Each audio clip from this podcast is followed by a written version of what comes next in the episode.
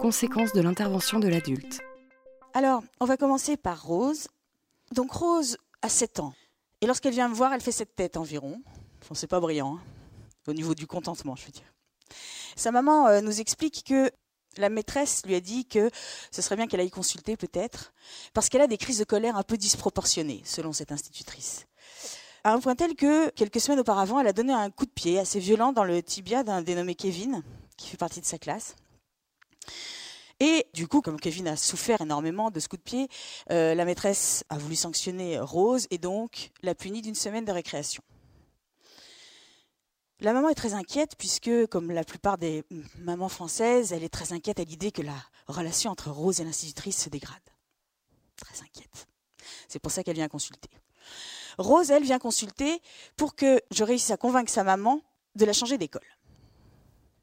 Parce que, m'explique-t-elle, depuis le mois de septembre, nous sommes en mars, depuis le mois de septembre, Kevin, en fait, et la maîtresse ne voit pas l'entièreté de la séquence, Kevin n'a de cesse, en fait, de la bousculer, de la houspiller, de l'insulter. Il l'appelle Rose la baleine. Il lui fait des balayettes, donc sur les, hein, sur les mollets, vous voyez, dans les escaliers. Et il est assis derrière elle dans la classe et il lui tire les petits cheveux. Donc, euh, elle me dit j'en ai vraiment marre parce que je suis jamais tranquille en fait. En classe, je suis pas tranquille. À la cantine, je suis pas tranquille.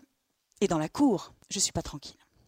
je lui ai dit, ben donc en effet, c'est vraiment horrible. Alors qu'est-ce que tu as fait, toi, pour euh, tenter de sortir de cette situation horrible? Elle me dit, ben euh, au tout début, j'en ai parlé à maman.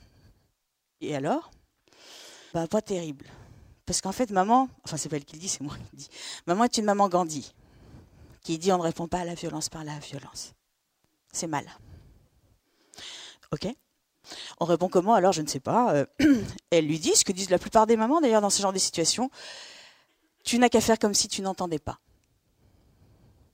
À 7 ans, faire comme si on n'entendait pas, ça veut dire quoi? Ça veut dire mettre ses mains dans sa poche, les serrer bien fort, faire en sorte que les larmes ne coulent pas et si jamais elles commencent à couler, aller se réfugier aux toilettes. Tout en se disant, Kevin sait très bien que si je vais aux toilettes, c'est pour pleurer. Et donc il a gagné. Très bien. Je lui dis donc ça n'a pas très bien marché. Alors cette histoire-là du conseil de maman sur euh, fait comme si tu n'entendais pas, elle me dit non, pas terrible. Donc du coup, je lui en parle plus.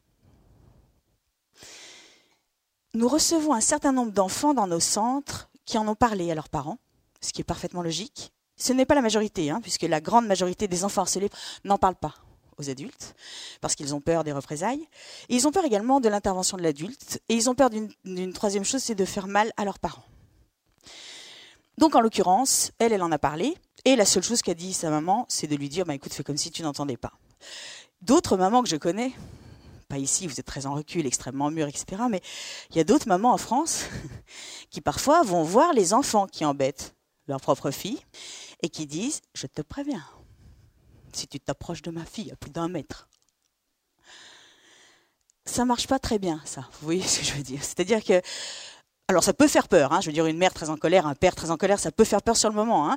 Mais ce que souvent ça génère, c'est bah, une espèce d'humiliation pour son propre enfant. Hein. Parce qu'avoir maman qui débarque dans la cour pour expliquer à mes camarades qu'il faut qu'ils s'arrêtent, ça donne pas une image de moi exactement de vainqueur. Or pour un enfant harcelé qui est déjà plutôt, on va dire, en mésestime personnelle au niveau relationnel, c'est pas très bon. Il y a d'autres mamans qui vont voir les mamans de l'enfant harceleur ou les papas des enfants harceleurs. Alors ça commence souvent gentiment hein, en disant voilà tu n'es sans doute pas au courant, mais il se trouve que ton fils embête ma fille. Alors bon, le parent en face souvent il dit bah ça m'étonnerait parce que mon fils est quand même hyper sympa. Et donc là, ça monte d'un cran. Et puis ça se termine en mode, ce qu'il faudrait, c'est que tu soignes parce que c'est devenu un délinquant en fait ton fils. Donc là, il va falloir que tu fasses quelque chose parce que sinon c'est moi qui vais faire quelque chose. Donc ça marche pas très bien non plus. Parce que de deux choses l'une, soit le parent de l'enfant dit harceleur est en effet un parent dont on parlait tout à l'heure, qui se dit le mien au moins, il se fera pas marcher sur les pieds. Et donc il n'y a aucune raison que ça change. Et le soir au repas, il va dire devant son fils J'ai eu la mère de Rose qui est venue me voir, c'est quoi cette histoire là? Elle sait pas se défendre toute seule? Et donc ça renforce la vulnérabilité. Soit en effet, c'est un parent qui tombe des nues et qui est très embêté parce que vraiment il n'imaginait pas que son enfant puisse en embêter un autre. Et donc il punit éventuellement l'enfant. Et là, le lendemain, ça fait traîner de poudre dans la cour de récréation. J'ai été punie parce que Rose m'a balancé. Et ça, c'est immédiat hein, en termes de réputation. On verra tout à l'heure que c'est immédiat également dans l'autre sens, heureusement.